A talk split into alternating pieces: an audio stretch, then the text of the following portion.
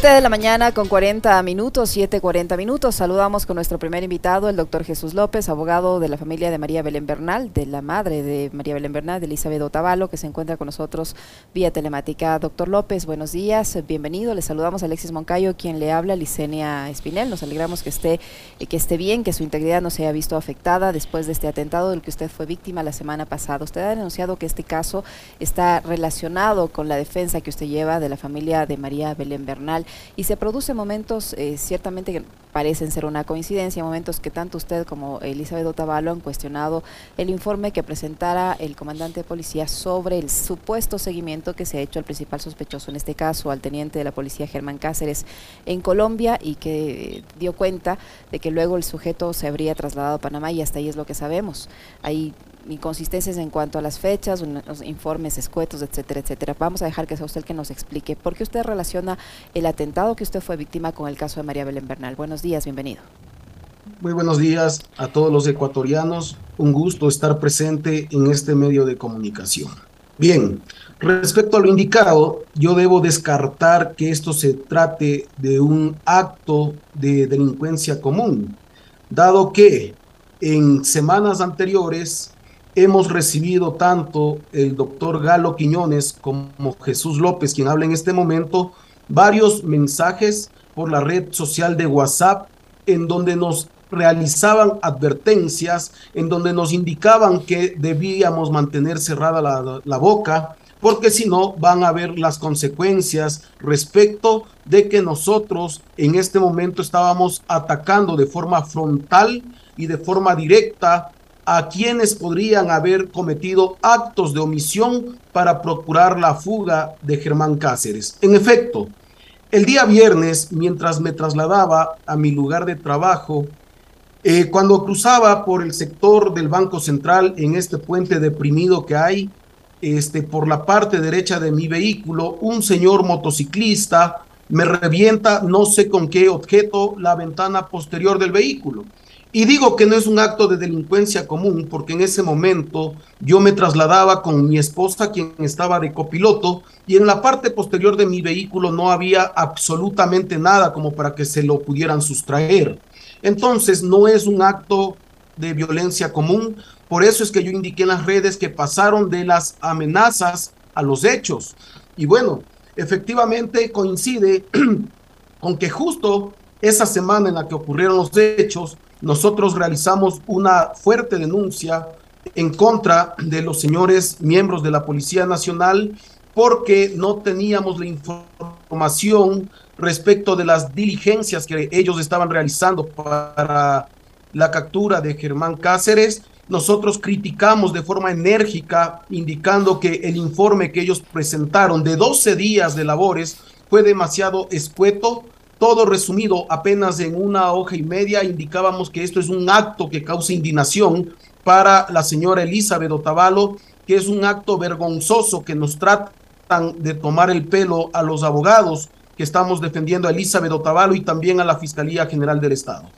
No con esto estoy indicando que la Policía Nacional haya estado implicado en este suceso, pero en todo caso, sí es rara la coincidencia que haya ocurrido a raíz de estos hechos. Eh, doctor, ¿cómo está? Buenos días, qué gusto saludarle. Primero, eh, alegrándome de que no, no, le ha ocurrido nada a usted ni a su familia y que su integridad está intacta. Eh, aparte del acontecimiento este del, del, cierre de la semana anterior, eh, ¿ha habido algún otro evento más que, digamos, nosotros no lo sepamos?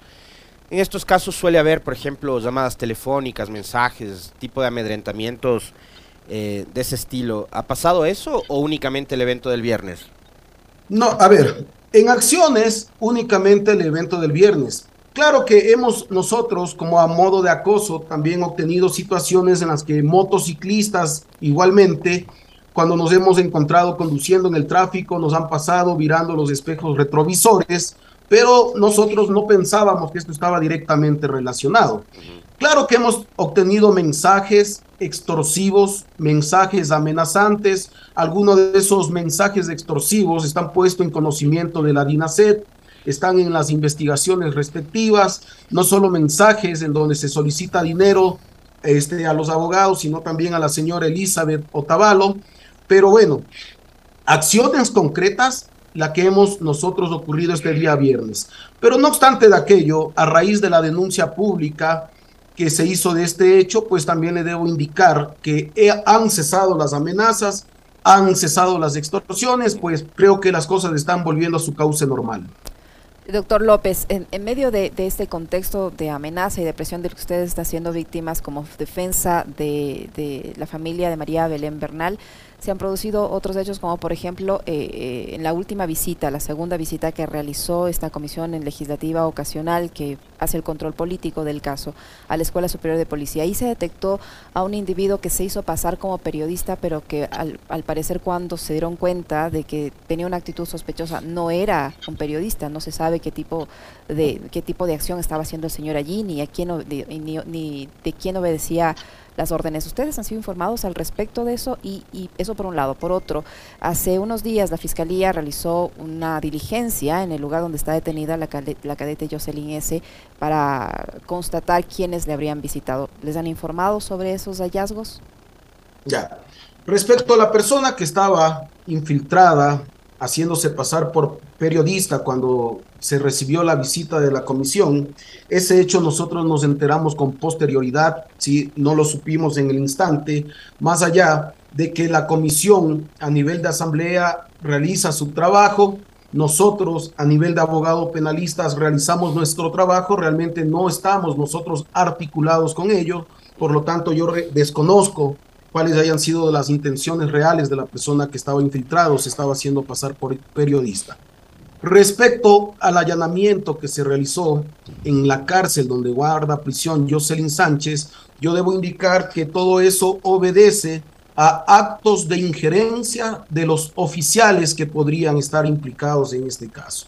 Y lo digo por qué.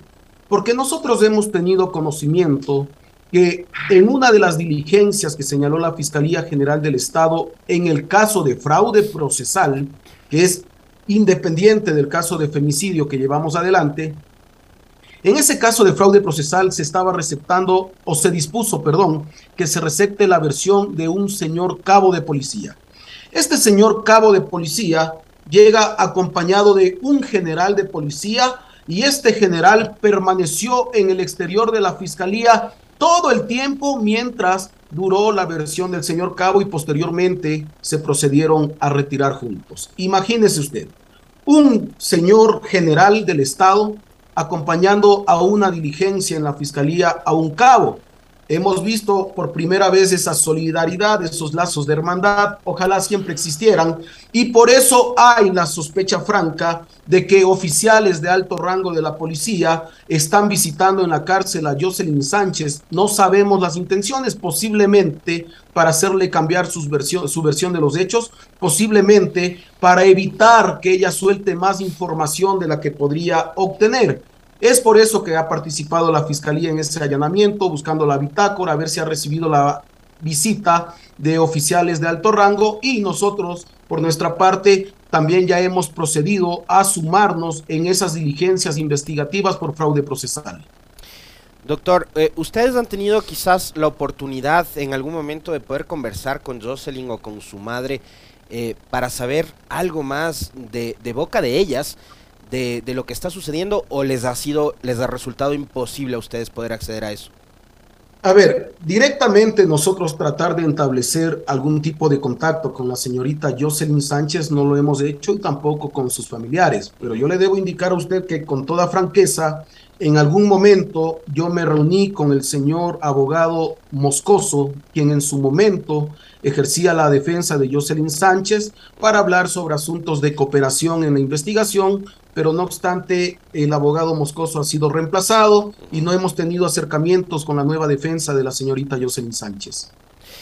Después de lo sucedido eh, la semana anterior también, eh, doctor, yo, quisiera un, criterio suyo desde el punto de vista ya técnico y profesional, ¿no? Eh, como abogado. a mí, sin ser abogado, le digo, ver ese informe de inteligencia del supuesto seguimiento que se había hecho del señor Cáceres en Colombia hasta el 9 de octubre, cuando lo hicieron público usted y Elizabeth Otavalo. Em, a mí me causó, digamos, indignación de entrada, sí, pero preocupación, porque digo, en manos de esta gente que elabora esos informes que bien podría serlos este, un, estudiante del, ciclo del ciclo básico, ni del diversificado, del básico.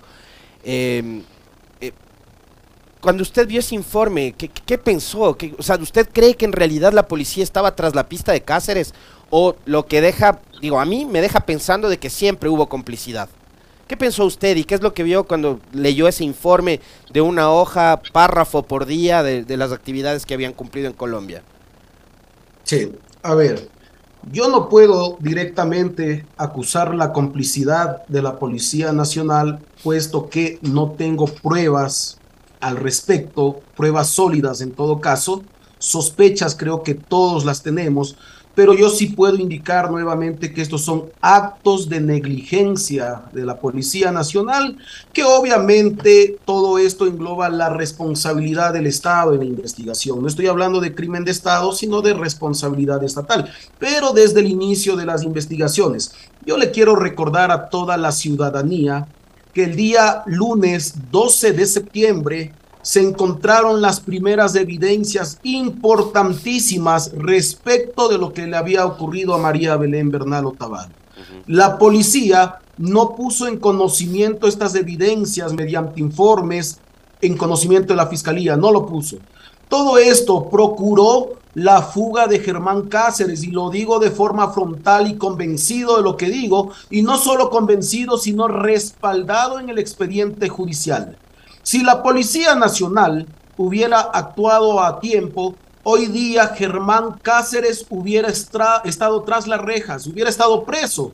Pero por esos, a esos actos negligentes de la Policía Nacional, fugó Cáceres y ahora con esta investigación escueta, porque yo digo es escueta por el informe que nosotros tenemos, porque si tendríamos un informe más prolijo en donde realmente nosotros veamos investigación y trabajos tendientes a la captura de Germán Cáceres, pues yo me retractaría de mis palabras, pero por el momento ese informe vergonzoso que conocieron todos los medios de comunicación es lo único que tenemos y por eso yo sigo hablando de negligencia de la Policía Nacional. No solo aquella negligencia que procuró la fuga, sino ahora negligencia en los trabajos de búsqueda y captura de Germán Cáceres. No sé si eso la ciudadanía lo pueda calificar como complicidad, pero en todo caso para mí es sospechoso y yo jurídicamente no le puedo decir que es un acto de complicidad porque me faltan pruebas contundentes.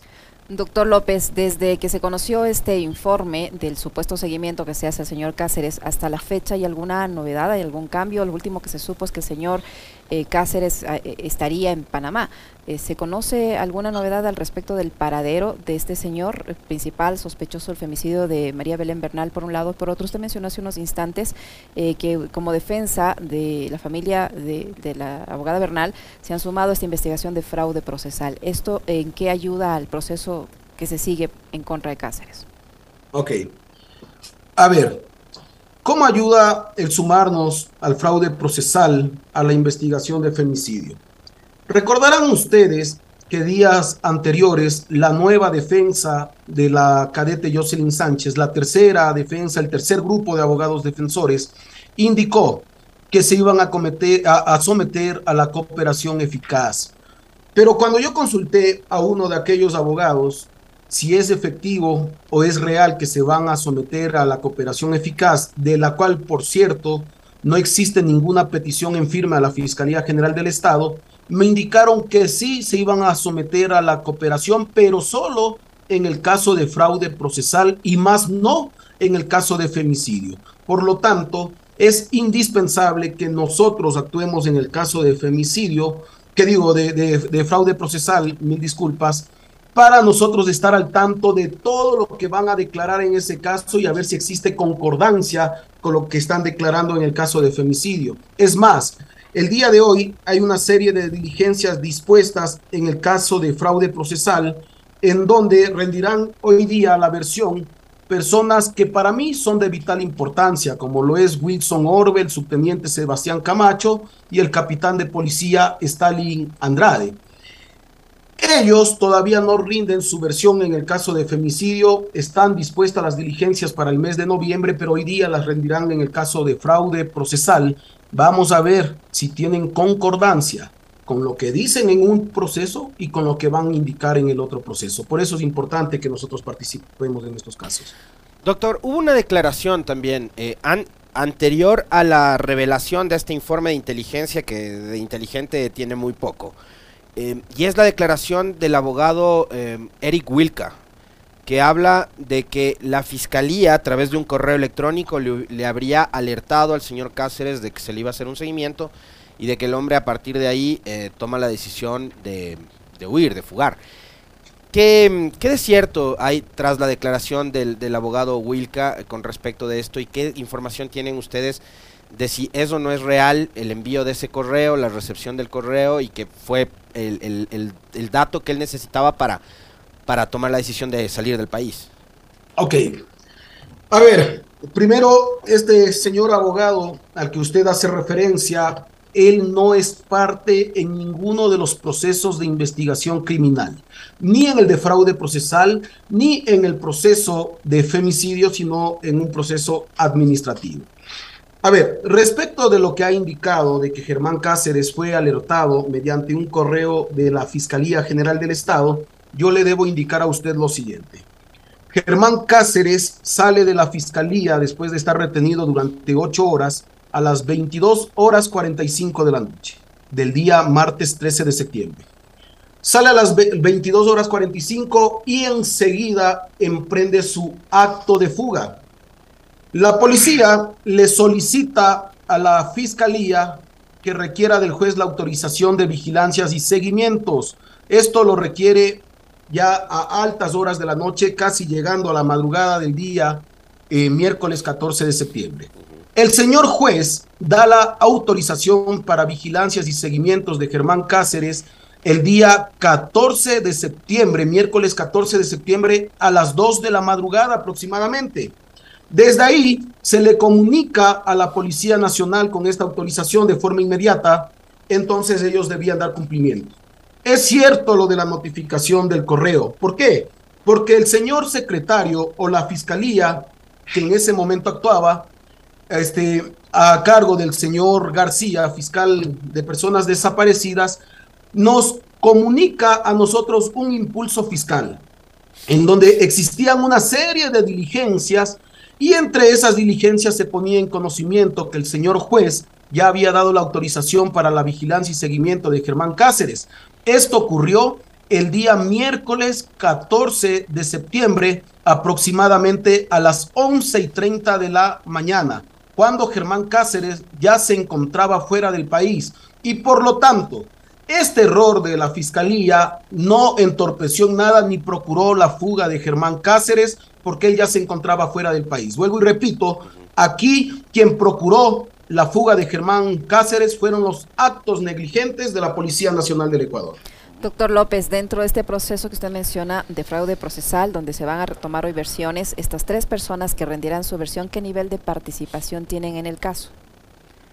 Bueno, en el caso del señor Teniente Orbe, él era la persona que salía de guardia, era el oficial de guardia saliente y fue quien permitió el relevo de Germán Cáceres en estado de ebriedad. Todos lo vieron en los videos.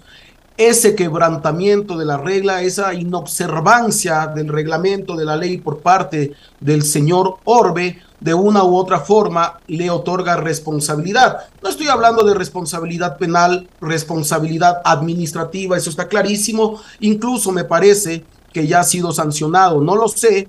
¿Por qué? Porque a nosotros se nos ofreció que en el trámite administrativo que se abrió en contra de todos los servidores policiales, nos iban a hacer llegar a nosotros la resolución. Escuché por los medios de comunicación el día viernes que ya existía una resolución de sanción, pero no tengo conocimiento pleno, no sé si será real que efectivamente estas personas hayan sido sancionadas. ¿Y los otros dos? Ya, las otras dos personas para nosotros son importantes porque el uno es la persona que observó, escuchó los actos de agresión de Germán Cáceres a su esposa, observó a Germán Cáceres sobre la cama que se encontraba con la otra persona, observó que Germán Cáceres tenía manchas de sangre en la mano y Germán Cáceres le dijo, este es un problema de parejas, retírate de aquí si no quieres tener problemas y él se procedió a retirar. Por supuesto que es importante para la investigación, para que nos dé más detalles sobre este respecto para establecer si existe o no participación de otras personas. Y finalmente, el señor Stalin Andrade, que es también el capitán que va a rendir versión, pues es una de las personas que participó en las diligencias investigativas, es una de las personas que queremos nosotros conocer por qué no se puso en conocimiento de la Fiscalía General del Estado a tiempo todos los hallazgos importantes que se habían encontrado este, hasta el momento antes de la fuga de Germán Cáceres, esto es hasta el día martes 12 de septiembre. Mientras tanto, doctor, la única persona detenida sigue siendo la cadete Jocelyn S. ¿Puede ser que en los próximos días, y a propósito de una serie de, de, situaciones que se han ido develando, que se han ido descubriendo, y por incluso la presión ciudadana, eh, ¿puede haber nuevas detenciones o, o no? ¿Usted descarta eso? No, no queda descartado, ¿no? Porque efectivamente los delitos en Ecuador no se cometen solo por acción, sino también se cometen por omisión. ¿Y quiénes cometen el delito por omisión? Las personas que tienen la responsabilidad jurídica, legal o contractual de ser custodios de la vida, de la integridad física, de la salud, etcétera, ¿no?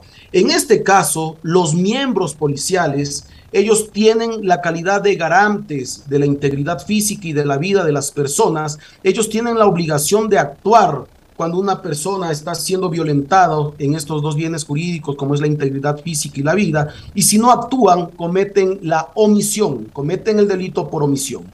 En todo caso, nosotros habíamos indicado semanas anteriores que íbamos a impulsar la vinculación de personas que habrían omitido su deber este, de cuidado de las personas, pero no obstante de aquello, nos hemos frenado un poco porque queremos ser bastante pragmáticos, bastante objetivos en solicitar las vinculaciones de quien realmente merezca estar vinculado. Es por eso que nosotros estamos esperando que terminen todas estas versiones para tener el panorama bien claro. ¿Y por qué le digo para tener el panorama bien claro? Porque las entrevistas que las realizó la Policía Nacional, porque tenemos entrevistas, no son del todo detalladas, son muy generales, no da detalles al respecto. Entonces hemos solicitado las versiones para nosotros mismos preguntar en la fiscalía para que nos respondan y en virtud de esa respuesta, de esos detalles, saber quiénes realmente pudieron haber omitido su responsabilidad y solicitar las vinculaciones en el momento que así se amerite. Eh, en el caso de ustedes como, como abogados defensores de la familia, doctor, eh, ¿no van a solicitar a Fiscalía que pida, eh, digamos, la, la prisión de alguien más? ¿Ustedes pueden hacer eso o no? A ver, en el momento que nosotros solicitemos las vinculaciones... Y de ser así, ¿de quién sería, por cierto? Personas, nombres no le puedo dar, porque como les digo, estamos en proceso investigativo, estamos a la espera de que se den las versiones, pero obviamente, en el momento que nosotros solicitemos vinculaciones, vendrán acompañadas de la petición de detención con fines investigativos y obviamente con la imposición de la medida de prisión preventiva. Eh, doctor López, el, el, viernes pasado la señora Elizabeth Otavalo conversó con delegados eh, vía telemática con delegados de la CIDH. ¿En qué medida esto, eh, la, ya la intervención, que el hecho, de que estos eh, representantes de organismos internacionales se involucren en el caso puede generar cierta presión para que avancen las investigaciones y se sancione al principal sospechoso y a todos los que aparentemente tendrían algún nivel de responsabilidad en el caso por un lado y por otro? Eh, yo le preguntaba si hay alguna novedad respecto al paradero de Cáceres. ¿Ya ha sido efectivamente dado de baja o todavía no? ¿Sigue cobrando sueldo? ¿Qué ha pasado con él? A ver, la intervención de organismos internacionales de derechos humanos, yo no podría indicar si presionan o no el avance de las investigaciones, porque Fiscalía General del Estado ha estado avanzando en las investigaciones. Y es más, a raíz de ese informe vergonzoso que todos conocen, la Fiscalía declaró concluida la delegación de DINASET en torno a la presente investigación. Y es más, le dispuso a, la Unidad Nacional de Investigación que conjuntamente con la Fiscalía elaboren las investigaciones de forma directa. Ya no va a participar la DINASET, ya no participa la Policía Nacional dentro del proceso de femicidio. Yo creo que eso ya le dota de transparencia en sí al caso. Tenemos la certeza que las cosas se están haciendo bien, por lo tanto yo no sé si va a haber o no presión en la investigación, porque la investigación está avanzando tal y como debe. ¿sí? Respecto a los detalles de esa reunión, de la señora Elizabeth Otavalo con esta Comisión de Derechos Humanos, pues no los conozco a fondo, yo me encontraba en audiencia, hoy día tendré reunión de trabajo con Elizabeth Otavalo, pues hoy día yo me enteraré de todos los detalles de esa reunión. ¿Y el caso del señor Cáceres está, está todavía, eh, ya ha sido dado de baja? ¿Está con el sueldo? ¿Se sabe algo más del paradero de él?